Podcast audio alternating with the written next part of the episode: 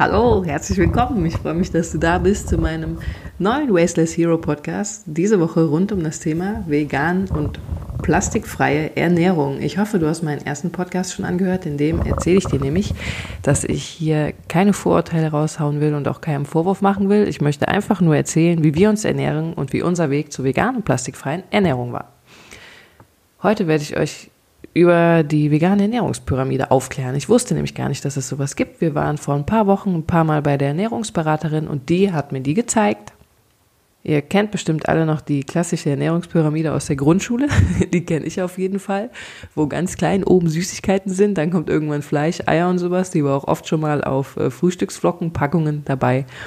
Genau sowas gibt es jetzt halt auch für vegane Ernährung. Das finde ich ziemlich geil, weil so fällt es mir und uns echt leicht, die Ernährung umzustellen. Wir haben uns die Pyramide an den Küchenschrank aufgehangen. Ich habe einmal ein Foto gemacht mit Beispielen, was wir in einem Tag essen sollten. Und jetzt wissen wir so grob, einmal habe ich alles abgewogen, testweise, um zu wissen, wie das ist. Hätte ich auch nie gedacht, dass ich das mal wasche, äh, dass ich das mal mache, 50 Gramm Linsen abzuwiegen, um zu sehen, wie viel das wirklich ist. Ich war überrascht, wie wenig das ist. Ich dachte erst, es wäre mega viel. Ja, kommen wir zu der Pyramide. Also, die hat auch Getränke mit drin. Ich fange einfach mal an. Oben steht, dass man anderthalb Liter Wasser pro Tag trinken soll oder andere alkoholfreie, kalorienarme Getränke bevorzugen soll. Ich glaube, das ist in der anderen Pyramide genauso. Wir trinken Leitungswasser, weil wir keine Flaschen durch die Gegend schleppen, weil wir, wir haben unser Wasser auch testen lassen. Das ist völlig in Ordnung. Ja, und das reicht einfach aus. Kein Plastik mehr, keine Flaschen schleppen, es muss nichts für uns verpackt werden. Das nächste, was drauf ist, ist das Gemüse. Man sollte, das sind so Richtwerte übrigens, 400 Gramm Gemüse pro Person pro Tag essen. Das sind ungefähr drei Portionen. Ihr könnt euch vorstellen, das sind drei Hände voll. Das umschließt frisches Gemüse, auch erhitztes Gemüse. Säfte sind auch noch gut. Ähm, ja, Gemüse haben wir. Mittlerweile essen wir da sehr saisonal. Das heißt, wir essen jetzt im Winter viel Kohl und Möhren und rote Beete und das ändert sich halt immer so übers Jahr. Wir essen übrigens nicht nur saisonal, das ist auch ein Prozess. Wir achten aber schon super darauf und der größte Teil ist schon saisonal. Dann kommen dazu noch, ah, warte, ich sag noch kurz, was 400 Gramm ungefähr sind. 400 Gramm Gemüse sind drei dicke Möhren. Also ist echt gar nicht so viel, finde ich jetzt. Das Gemüse umschließt nicht Kartoffeln. Dann kommen wir zum Obst, davon soll man so 250 Gramm essen, das sind so zwei Portionen pro Tag, das sind ungefähr zwei Hände voll, das habe ich mal abgewogen. Das sind zwei Äpfel, das ist super wenig. Ich dachte irgendwie, das wären jetzt sechs Äpfel und zwei Bananen. Da sieht man mal, dass ich gar nicht weiß, wie viel Essen überhaupt wiegt. ja, genau. Das ist frisches Obst, das kann noch durch Trockenfrüchte ergänzt werden, wie Datteln oder sowas. Die bekommt man oft auf dem Wochenmarkt unverpackt oder halt im Unverpacktladen. Ich weiß, da hat nicht jeder die Chance zu. Kann aber euch durch Säfte, ja, ersetzt werden.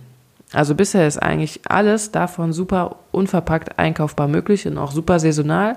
Obst ist im Moment halt, Ban ach nicht Bananen, die sind gar nicht saisonal, äh, Birnen und Äpfel angesagt. Genau, das vierte ist Getreide und Kartoffeln. Davon soll man drei Portionen täglich essen. Das sind dann zum Beispiel 125 Gramm Nudeln ungekocht oder 50 Gramm Linsen ungekocht oder ich glaube 200 bis 300 Gramm Kartoffeln. 50 Gramm Linsen ist ungefähr meine Hand bedeckt. 125 Gramm Nudeln ist, wenn ich meine Hand ganz groß aufmache, sind das 125 Gramm. Und 200 bis 300 Kartoffeln, ohne Scheiß, wisst ihr, wie wenig das ist? Das sind zwei mittelgroße Kartoffeln. Das, oder, ja, große. Das ist, boah, irgendwie voll wenig. Ähm, wichtig dabei ist, das Getreide ist eine bedeutsame Eiweißquelle. Was wir auch machen, damit wir halt genug Eiweiß auch aufnehmen, ist, wir haben Sesam mal angebraten, mit ein bisschen Meersalz gemischt, das zerhäckselt und packen davon einen Esslöffel eigentlich über jedes Gericht, was wir machen. Das hat die Ernährungsberaterin uns als Tipp gegeben. Das schmeckt so unfassbar lecker. Alles schmeckt unfassbar lecker dadurch. Genau, Vollkorngetreide ist auch wichtig. Das heißt, man kann auch noch drei Scheiben Vollkornbrot essen, a 50 Gramm. Die Scheiben habe ich jetzt nicht genau abgewogen, aber das ist auch gar nicht so mega viel. Irgendwie hatte ich im Kopf, ich muss super viel essen, wenn ich mich vegan ernähre. Genau, ja. Kartoffeln liefern unter anderem Vitamin C und Magnesium. Das Vollkorngetreide liefert Ballaststoffe und auch Vitamine. Reis könnt ihr auch stattdessen noch essen, anstatt Linsen oder Nudeln. Das sind so ungefähr 75 Gramm in roh. Und ja, Hülsenfrüchte, jetzt Linsen oder sonst was, 40 bis 50 Gramm. Also das sind alles Sachen, die man mit Unverpacktladen auch unverpackt bekommt. Das Brot bekommt ihr entweder gerettet vom Vortag, wir holen das meistens über eine App, Too Good To Go heißt sie, oder bei unserem Bio-Supermarkt, die haben veganes Brot vom Vortag, kostet dann zwei Euro. Ist leider verpackt, machen die auch nicht anders, aber hey, ansonsten wird beides weggeworfen, das Brot und die Verpackung. Brot könnt ihr auch selber machen. Auf meinem Blog findet ihr ein Malzbierbrotrezept, was ihr auch einfach dann mit Vollkornmehl machen könnt. Dann habt ihr halt nur eine Papierverpackung. Ist immerhin auch besser als alles andere. Hier bei dem Bereich, jetzt habe ich gerade vercheckt, Getreide und Kartoffeln, sollte man auch noch, das hat die Ernährungsberaterin mir auch geraten, Tofu oder Fleischalternativen auf Lupinenbasis essen. Da habe ich ein bisschen länger mit ihr diskutiert. Hier steht ungefähr 100 Gramm Tofu, weil ich meinte, ich will mich nicht mit durch Sachen ernähren, die verpackt sind. Sie meinte, ja, kann ich verstehen, das kann man auch machen. Tofu und sowas sind halt super gute Eiweißlieferanten auch. Eiweiß braucht der Körper einfach. Und das geht echt leicht durch Tofu oder Seidentofu. Und für alle, die halt super auf unterschiedliche Nachtische und sowas stehen und die halt sich nicht vorstellen können, ohne, also ohne Ei und Milch zu backen, ist Seidentofu halt geil. Damit kann man wohl auch geile Nachtische machen. Einfach ein bisschen Kakao da rein. Ich bin ehrlich, wir haben jetzt in den letzten zwei Wochen mal Tofu gekauft, weil ich es einfach ausprobieren wollte. Die Ernährungsberaterin hat uns wenigstens einen Anbieter rausgesucht, der aus Deutschland kommt. Typhoon heißt die Marke, die bauen das hier an und verpacken das hier und versenden das auch. Das heißt, es muss nicht einmal um die ganze Welt verschickt werden. Trotzdem ist das für mich noch so eine Herausforderung, weil es ist halt eh mal verpackt. Trotzdem sage ich, hey Leute, es geht ja nicht darum, dass jeder 100% macht. Wenn ihr schon euch entscheidet, vegan zu leben oder wenn ihr das schon seid und ihr kauft euch ab und an mal einen Tofu, weil ihr es einfach geil findet, ist das schon geil. Und wenn der Rest dann auch noch größtenteils unverpackt ist, macht ihr schon mehr als viele andere. Und stellt euch mal vor, alle würden das machen, was ihr macht. Das wäre einfach schon geil. Es muss nicht jeder, es sollte nicht ein paar Leute geben, die 100% machen, sondern es sollte einfach alle Menschen geben, die 50% machen, ist so meine Meinung. Genau, dann haben wir noch den Bereich Hülsenfrüchte. Die sind auch super wichtig als Proteinquelle. Die meisten Leute sagen ja, habe ich ja auch oft gehört, man muss Fleisch essen, um Protein zu bekommen. Man kann das bei tierfreier Ernährung auch durch Hülsenfrüchte zum Beispiel lösen. Einfach eine Portion pro Tag sind Erbsenbohnen, genau, Kichererbsen, Linsen, alles, was ich eben gesagt habe, Sojaprodukte. Es enthält alles super viel Eiweiß und B-Vitamine und auch Eisen. Ja, super wichtig bei Vollkornprodukten auch. Haferflocken sind super fürs Eisen. Was da wichtig ist, dass ihr, damit der Körper das Eisen richtig aufnehmen kann, dass ihr immer Obst dazu esst. Milchalternativen sollte man auch noch 200 bis 300 Gramm pro Tag zu sich nehmen. Das kann Soja, Nuss, Getreide, sonst was für eine Milchalternative zu Kuhmilch sein. Das ist super wichtig für Kalzium, damit wir genug Kalzium mm, aufnehmen. Und diese Milchalternativen, die ihr kaufen könnt, sind oft mit Kalzium angereichert. Die Ernährungsberaterin hat mir jetzt auch gesagt, wenn wir die nicht kaufen wollen, weil die ist ja verpackt, dann können wir auch einfach das Wasser von Seiden, Seit, ich habe den Namen, Seitenbacher ist das Wasser nicht. Ich habe den Namen vergessen von diesem Wasser.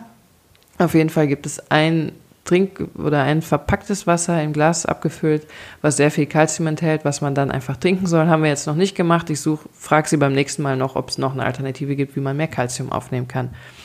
Milchalternativen könnt ihr euch super einfach selber machen, indem ihr zum Beispiel einen Esslöffel Nussmus auf einen Liter Wasser macht, zermixt das, dann habt ihr eine super Milchalternative oder ihr zermixt 100 Gramm Haferflocken mit Wasser, ist auch super, ist auch nochmal viel Eisen drin. Dann soll man noch ein paar Nüsse und Samen pro Tag essen, das sind so 30 Gramm. Das ist super wenig, 30 Gramm Mandeln ist noch nicht mal eine, eine Handvoll bei mir. Das ist für mich ein richtig geiler Snack. Die liefern auch nochmal Eiweiß, Vitamin E und ja auch Calcium, Magnesium, Eisen, Zink. Mega viel. Pflanzliche Öle und Fette sind auch noch sehr angesagt bei der veganen Ernährung, auch bei der nicht veganen Ernährung übrigens. Vielleicht hat jemand mitbekommen, dass Leinöl im Moment wieder super krass gehypt wird. das ähm, liegt einfach daran, weil da ich meine, richtig viel Omega-3 drin ist. Und das einfach super gesund für uns ist.